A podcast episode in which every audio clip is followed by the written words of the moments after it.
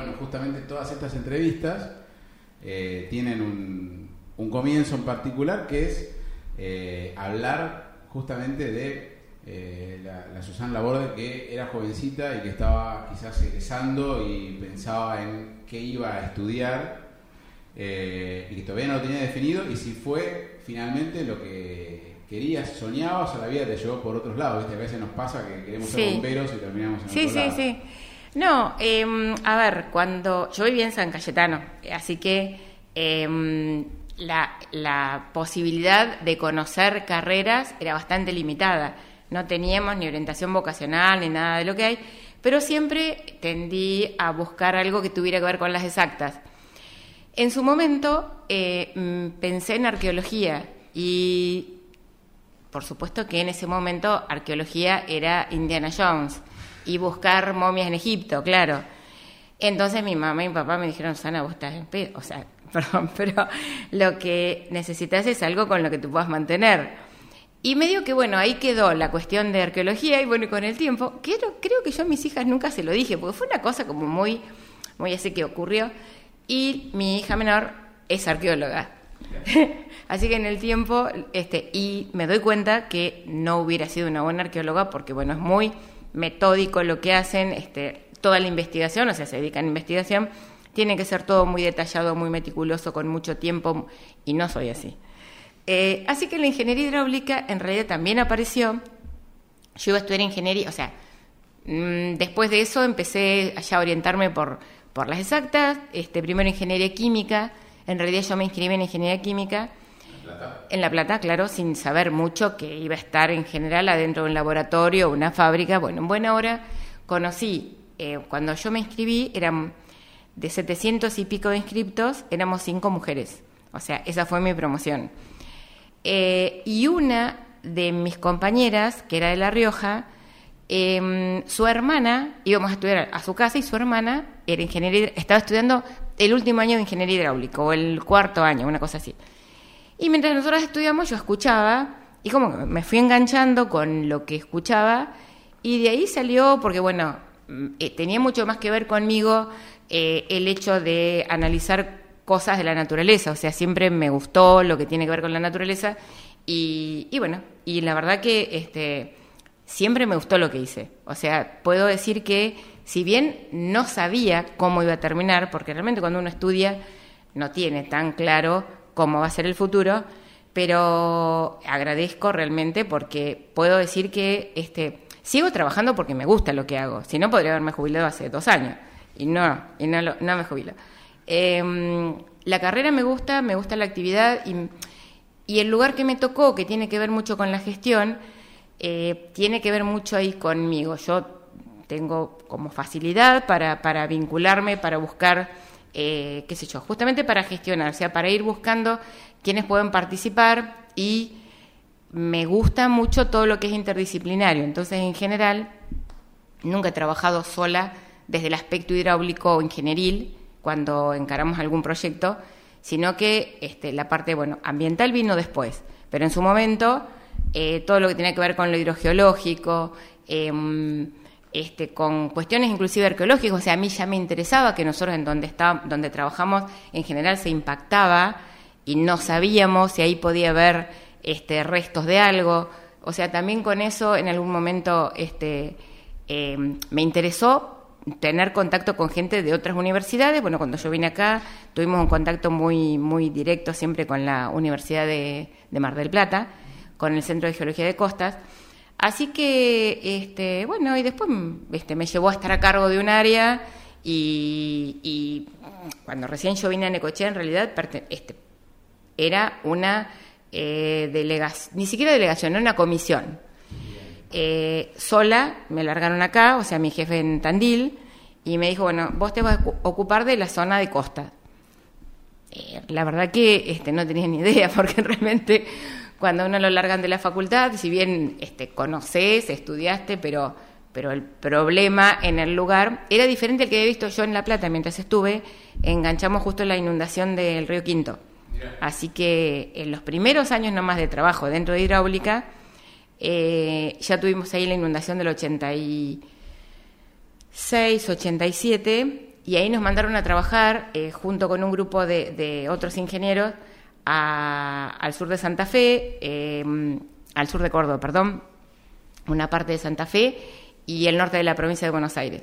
Así que anduvimos ahí durante meses que teníamos que estar este, quedándonos en Córdoba y, em, y después en la zona del noroeste, cuando entró el agua ya a la provincia de Buenos Aires, también estuvimos trabajando bastante y me acuerdo que yo este, volábamos eh, bastante en helicóptero y ahí descubrí que me encantaba volar, pero bueno, nunca, nunca, esa es una de las cosas que tendría que haber hecho, aprender a, manejar este, un avión o helicóptero, porque siempre me gusta volar. ¿Cómo, bueno, eh, hiciste un, repaso y me detengo en, ese primer contacto con Necochea, desde mm. la ciudad, desde lo que te atrae, que es obviamente el agua y la relación con la naturaleza, ¿la conocías de antes o cuando tuviste que venir a trabajar eh, te encontraste o la viste de otra manera ahora que eras profesional de eso?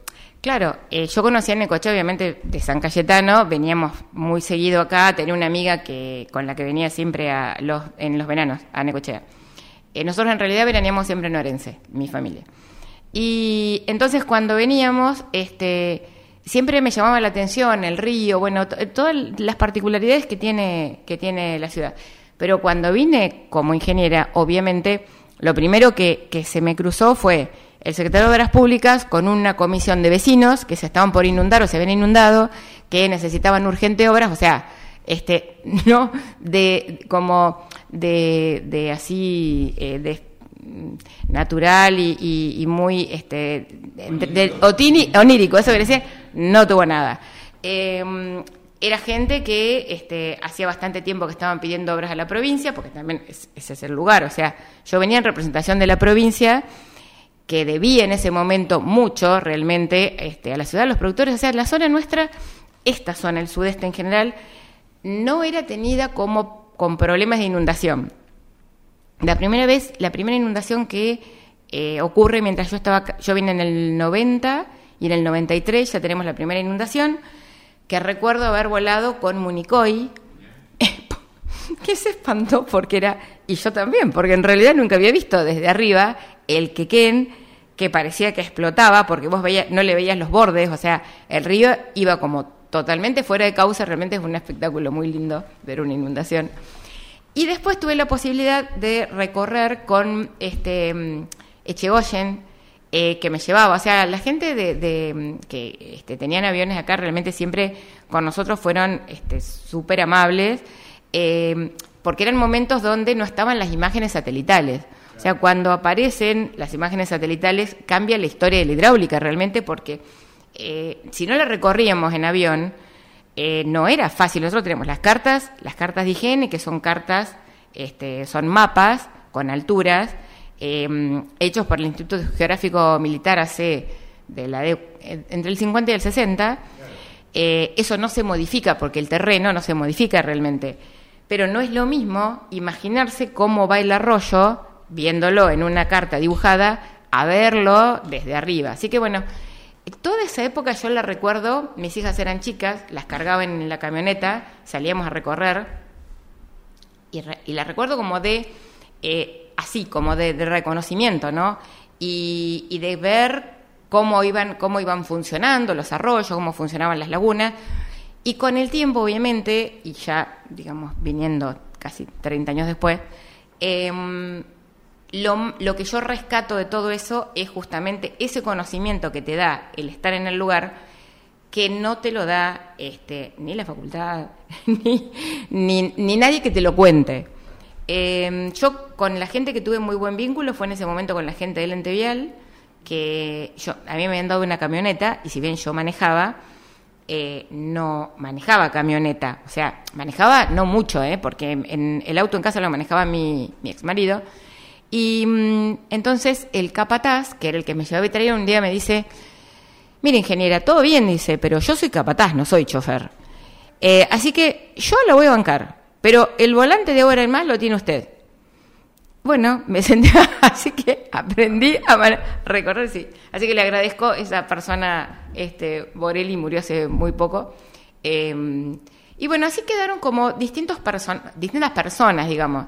Eh, yo creo que eh, ninguna persona se construye sola, eh, tiene que agradecer realmente a lo que le ha pasado, a los que le han pasado, porque este, uno se construye según con quién se va vinculando, ¿no? Y gracias a, esas personas con las que se va vinculando. Así que por eso fueron inundaciones, después nuevamente sequías, proyectos. los proyectos se hacían en su momento, como yo estaba sola, nos hacíamos con la gente de La Plata, de la, del área técnica, con los que yo ya había trabajado durante mucho tiempo, em, hasta que en el 2005, eh, bueno, yo concurso la jefatura eh, y empiezo a ser jefa de Tandil, ya empiezo a tener, digamos, como em, en mis manos 15 municipios, em, y bueno, este, ahí el, el empiezo a conocer otros, otras zonas, porque si bien las conocía este, conocía los territorios, o sea, por, por, porque hemos ido, pero bueno, ahí ya fue ir a recorrer de la misma manera que había recorrido la costa, ir a recorrer la zona de la sierra, o sea, Valcarce, Tandilo, La Barría, Azul, eh, Ayacucho, este, La Prida, bueno, hasta Mar del Plata, eh, y fue un tiempo también de reconocimiento importante, pero ya a poco tiempo el manejo de las imágenes, digamos, y otras maneras de conocer el territorio también colaboraron a que no necesitara hacer el, trabajo que tuve que hacer cuando yo llegué.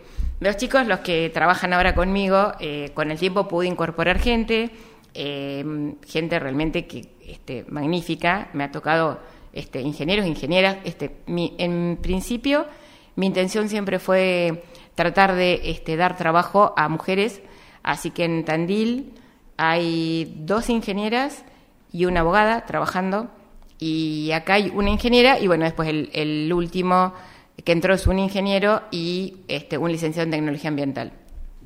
Así que este, el equipo, y aparte con distintas, la ingeniera tiene más que ver con la ingeniería civil y el ingeniero es netamente hidráulico, se dedica a la hidrología y el, el tecnólogo, el, el, licenciado en tecnología ambiental, obviamente, a todo lo que tiene que ver con los impactos.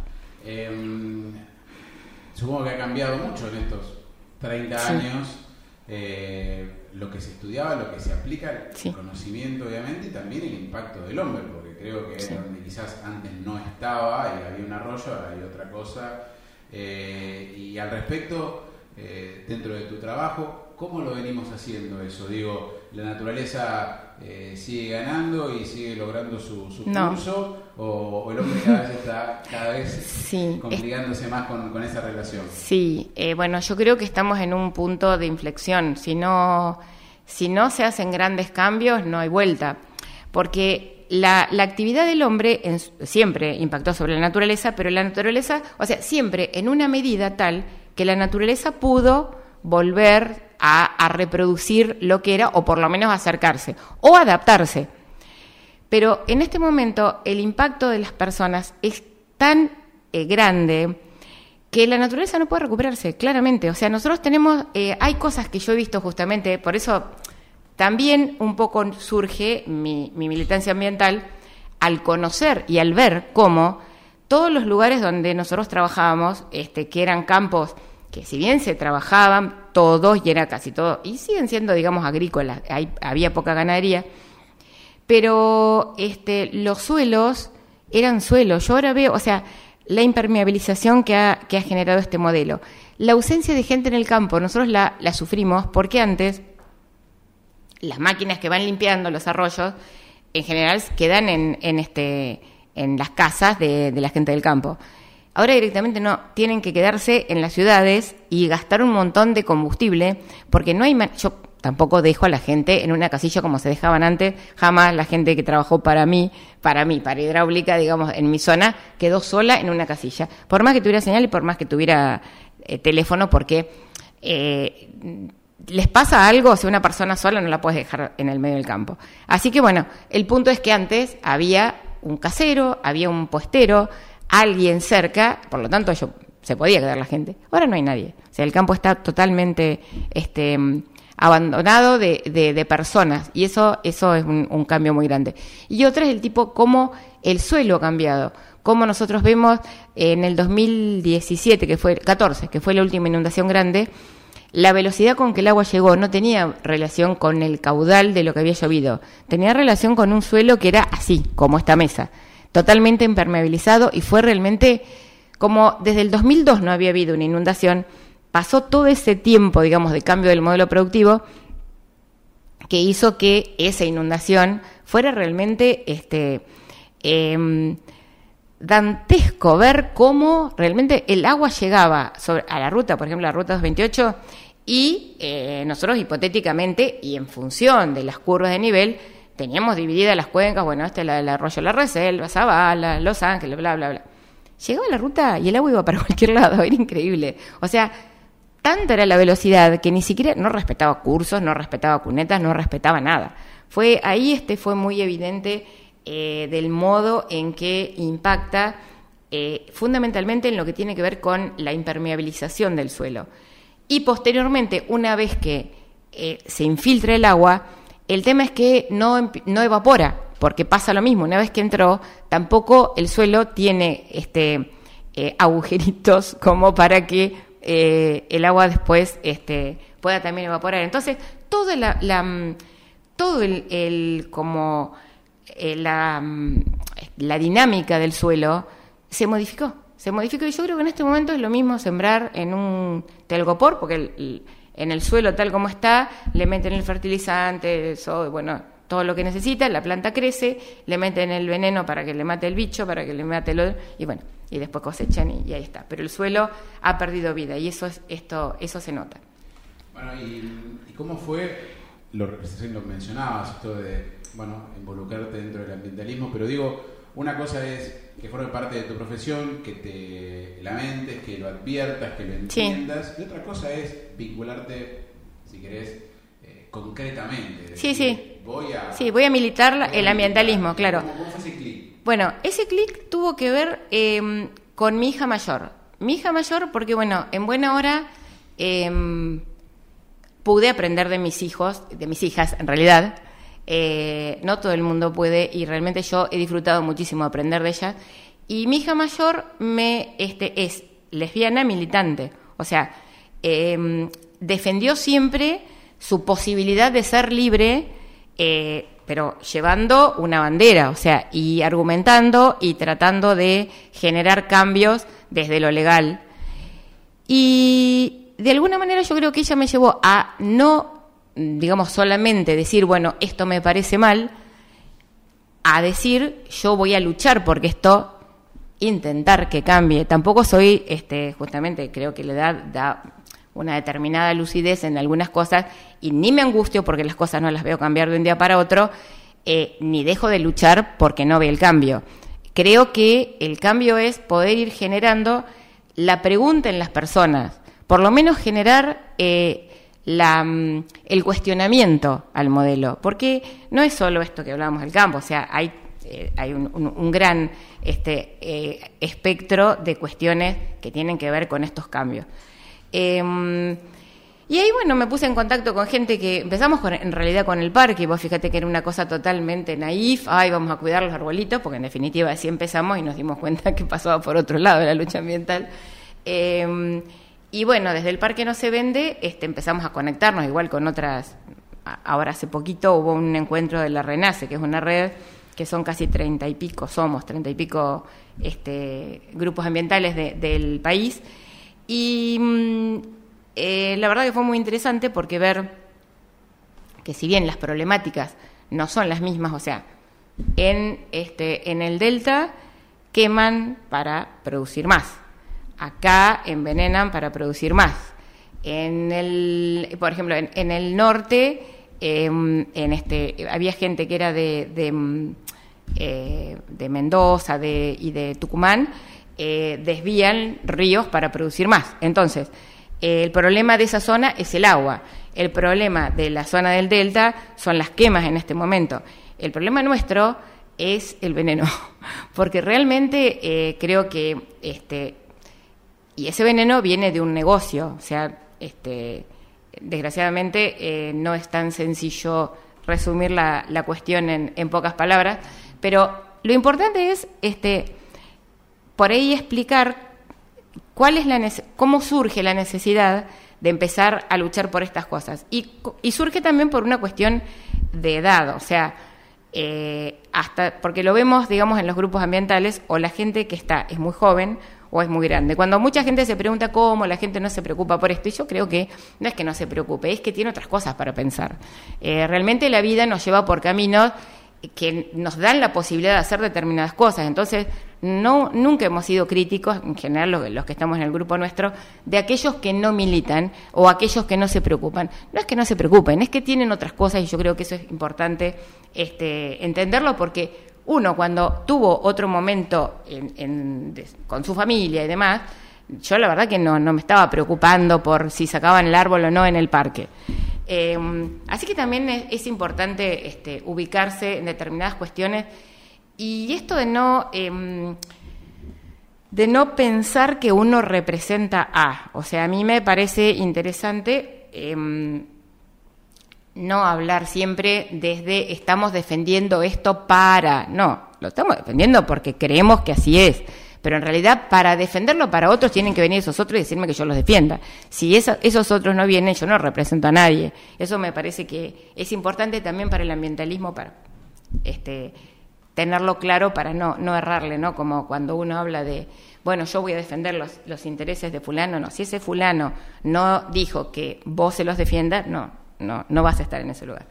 Eh, que varios títulos, ¿no? Pero viste, es como que quedan desde el lado de la necochada del no, y imagino que te lo deben haber dicho, y, eh, seguramente te causa gracia, pero ¿qué, qué, le rebatís a esa gente que eh, rápidamente eh, ubica la posición ambientalista con el hecho de que no haya inversión en determinados lugares que, que tiene la naturaleza? Eh, por supuesto que tiene que ver con eso, o sea, y sí, nos vamos a oponer a un, a un montón de inversiones. Primero, vamos a aclarar una cosa. Necochea del no o la no cochea, que, este, bueno, de la gente que vino, por ejemplo, los de Paraná son los del Paranó. O sea, no es original de Necochea esto del no. Eh, y de otros grupos este, se plantea lo mismo. Eh, el punto es que nosotros, o sea, lo que planteamos es que hay legislación no decimos no. Nosotros nunca dijimos no a lo del casino, no dijimos no a las canchas, dijimos no así. O sea, para hacerlo hay que hacer las cosas dentro de lo, de lo legal, de lo que legalmente se puede. Todo se, o sea, se podría hacer inversiones en Necochea que tuvieran que ver con terrenos comprados. O sea, entre otras cosas, nosotros lo que no queremos en el parque o en la costa es que se utilicen los bienes públicos para inversiones privadas. Ese es el punto. Si vos me decís, bueno, este, cuando hablábamos ahora, por eh, un menor, ¿no? Las canchas de tenis en el parque. No vinieron a pedirme las no vinieron, no vinieron a pedir las canchas de tenis de ese sector para una canchita de fútbol de mataderos. No, es para un club de tenis, no es lo mismo. Entonces también a veces cuando se, se le va a dar una función a un espacio público, hay que pensar cuál es el objetivo de esa función. No es lo mismo un club de tenis que una cancha de fútbol, ya canchas de fútbol hay, y no queremos, digamos, que se siga utilizando el parque para ese tipo de, cuestiones, pero mucho menos para emprendimientos privados. Eso es lo central, tiene que seguir teniendo uso público. Con respecto a, mm, qué sé yo, cuestiones como ahora, por ejemplo, que estamos con el tema de, la, de la, deuda de la basura. Eh, es importante hablarlo y, me interesa en particular porque cuando no es que nosotros no queremos que se haga una planta de separación, eso es lo que se dijo, para que nos confundamos de, objetivo de la discusión. El objetivo de la discusión es si se paga y cuánto se paga. Nunca estuvo en la obligación de la empresa hacer una planta de separación. Si quieren hacer una planta de separación, genial, pero la planta de separación eh, se la quieren dar a todo para ellos. Genial también, que todo para ellos salga de ese lugar donde no está bueno que esté y vaya ahí. Pero una cuestión que nosotros este, eh, aclaramos para que la gente entienda que esto es un engaño, todo para ellos, si duplicara su producción, puede llegar a manejar 40 eh, toneladas por mes, eh, serían 500 toneladas al año. ¿Sabes cuánto manejan las dos plantas que hay en Tres Arroyos? 12.000 toneladas al año. O sea, no, no, no pueden estar diciendo que intentan que todo para ellos maneje la separación de la ciudad de Necochea.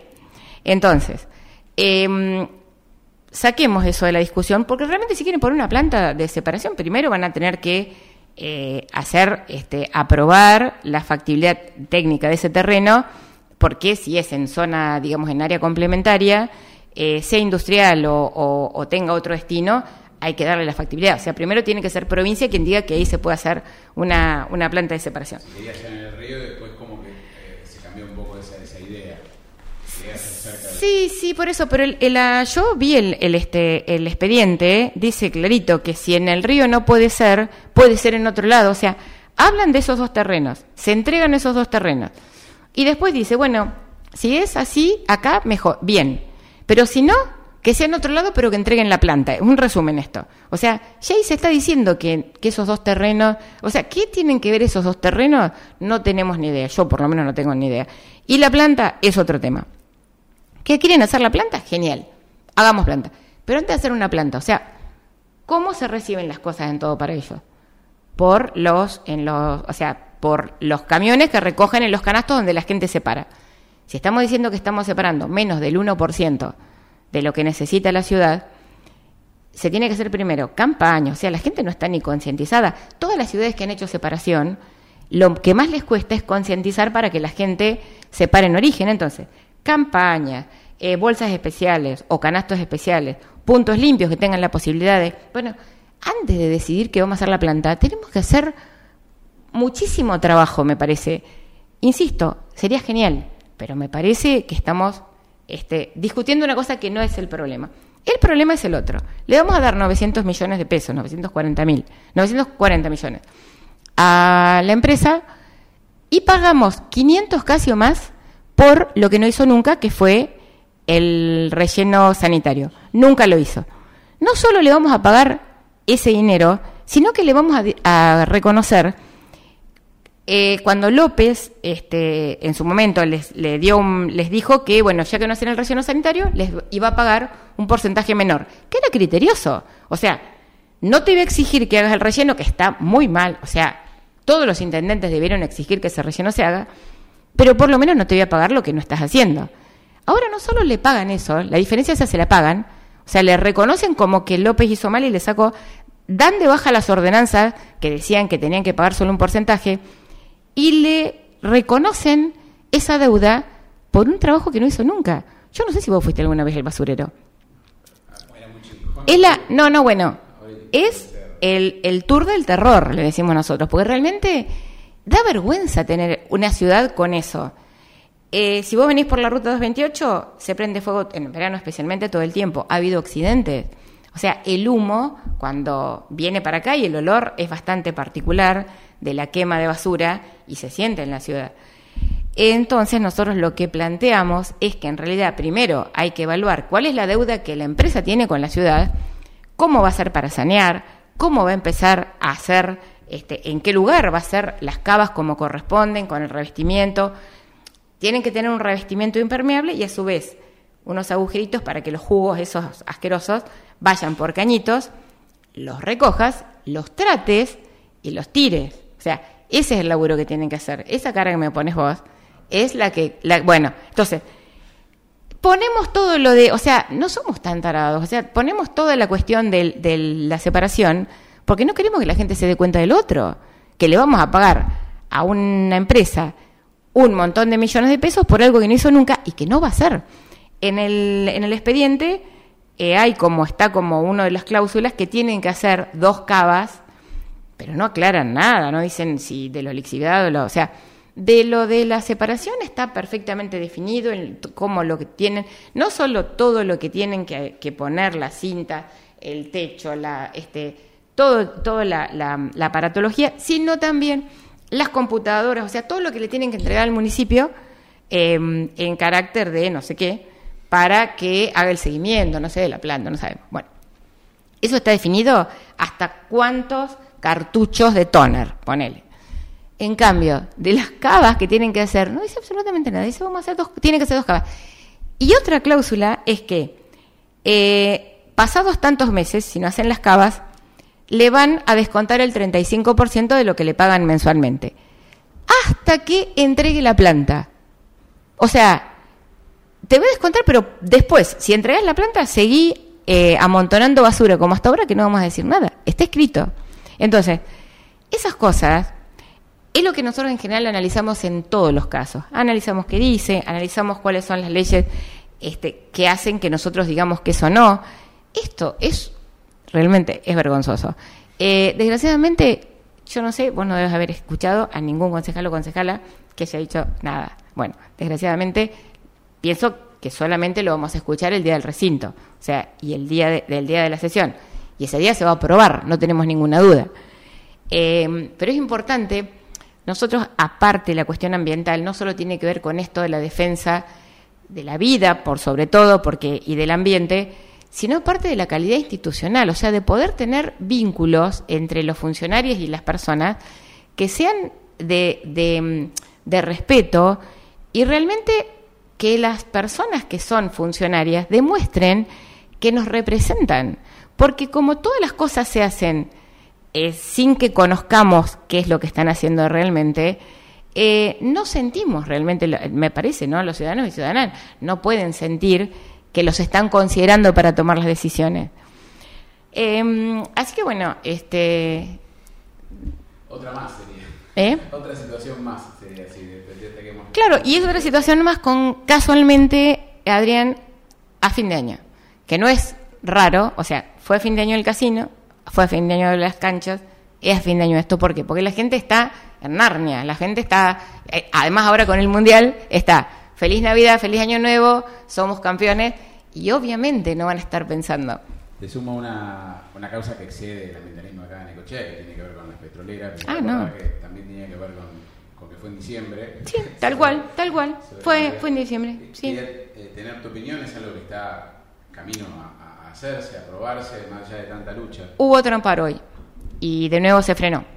Eh, yo tengo una esperanza. Porque hay mucha oposición, hay mucha oposición y no hay una necesidad real. O sea, yo creo que tiene que haber un compromiso político con las empresas de parte del Estado para que frente a tanta oposición igual eh, decidan hacerlo. A tanta oposición porque hay este, estudios importantes en, contra. Y se lograron opiniones, digamos, de la justicia que van muy a favor de la, de, la protección del, del mar. Em, por eso yo creo que tiene que ver, porque en realidad el frac, o sea, si hicieran, si hicieran este reconocimiento, exploración en la zona y encontraran, eh, es casi seguro que tengan que ser fracking, lo cual sería un desastre ambiental es un desastre vaca muerta, o sea, no se sabe ni por dónde va a salir aceite, por dónde van a salir los químicos que le meten a la tierra para, para generar las explosiones. Eh, el agua está contaminada, pero en los alrededores no hay tanta gente. Pero en el mar, este, es, o sea, la, la, mm, ya con, los sonidos nomás, eh, todo lo que es la fauna marina va a ser afectado directamente. Es terrible. Y estamos apoyando, obviamente, vamos a las marchas, lo que pasa que, bueno, medio que, y en buena hora, eh, los grupos ambientalistas en Necochea, como que nos hemos dividido de alguna manera las acciones, porque no podemos hacer todo, pero en general estamos, nos apoyamos, digamos, en las distintas cosas. De hecho, por esto de la basura, Juliana va a ir y va a ocupar la banca el, el lunes. Y con el tema de las petroleras, nosotros siempre vamos para los para los cuatro y bueno, colaboramos con lo que se puede.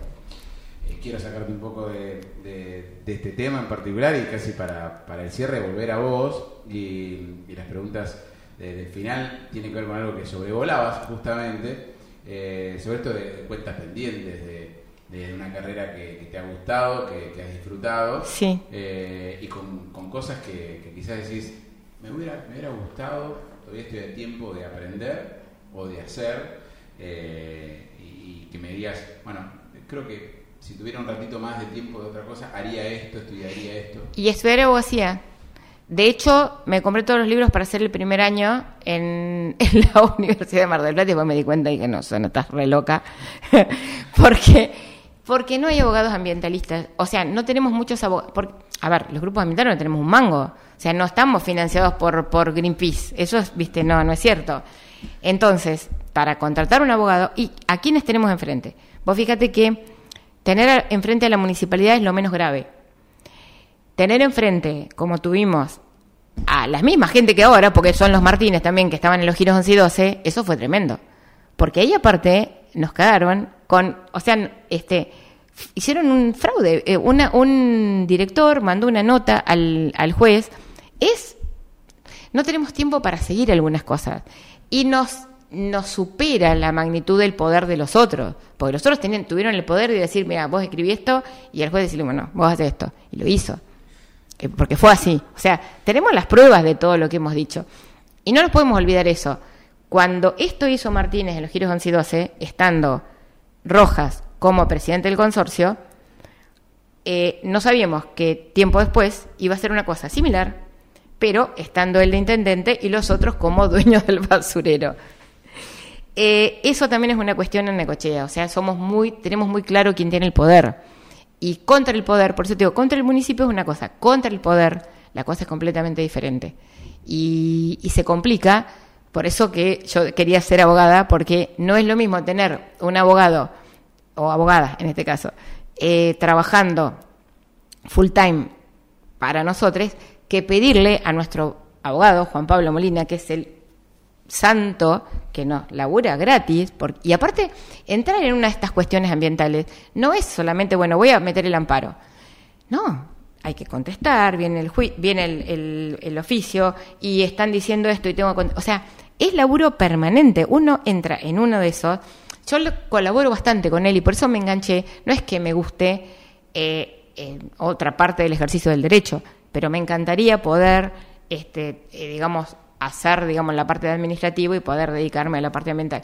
Pero no, no, no sé, no sé, no sé cuál será la necesidad. Por ahora lo dejé. Y también bailarina clásica. Bailarina clásica. Para salir de él. Para salir. Me gusta ese final. Bueno, y agradecerte, agradecerte los minutos y... No, gracias a ustedes. Eh, no creo que sea muy entretenido para nadie en mi vida, pero bueno. Yo creo que sí. Yo creo que sí. Bueno, gracias a vos.